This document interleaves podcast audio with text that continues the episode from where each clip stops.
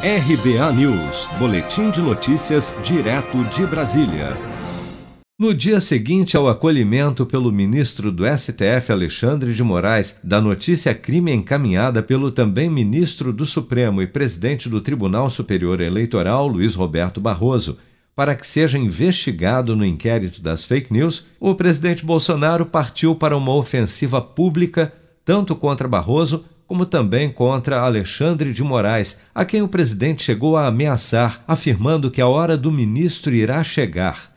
A declaração foi dada durante uma entrevista à Rádio 93 FM do Rio de Janeiro nesta quinta-feira. Vamos ouvir. Alexandre Moraes é, acusa todo mundo de tudo. Bota como réu no seu inquérito inquérito sem qualquer base jurídica para fazer operações intimidatórias, busca e apreensão, ameaça de prisão ou até mesmo prisão. É isso que ele tem fazendo. E a hora dele vai chegar, porque ele está jogando fora das quatro linhas da Constituição há muito tempo. Eu não pretendo sair das quatro linhas para questionar essas autoridades. Mas acredito que o momento está chegando. Não dá para continuarmos mas após a entrevista do presidente, Alexandre de Moraes cobrou uma resposta institucional do presidente do Supremo, ministro Luiz Fux, que reagiu duramente às declarações de Bolsonaro contra os ministros da corte.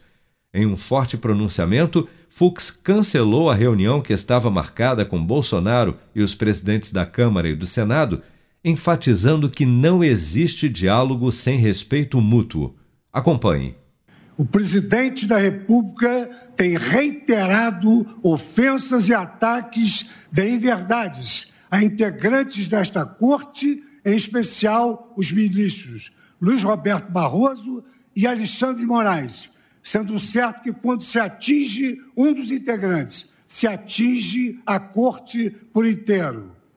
Além disso, Sua Excelência mantém a divulgação de interpretações equivocadas de decisões do plenário, bem como insiste em colocar sob suspeição a rigidez do processo eleitoral brasileiro.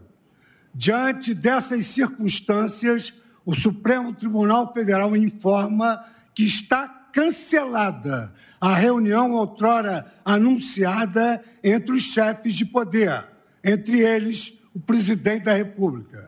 O pressuposto do diálogo entre os poderes é o respeito mútuo entre as instituições e seus integrantes.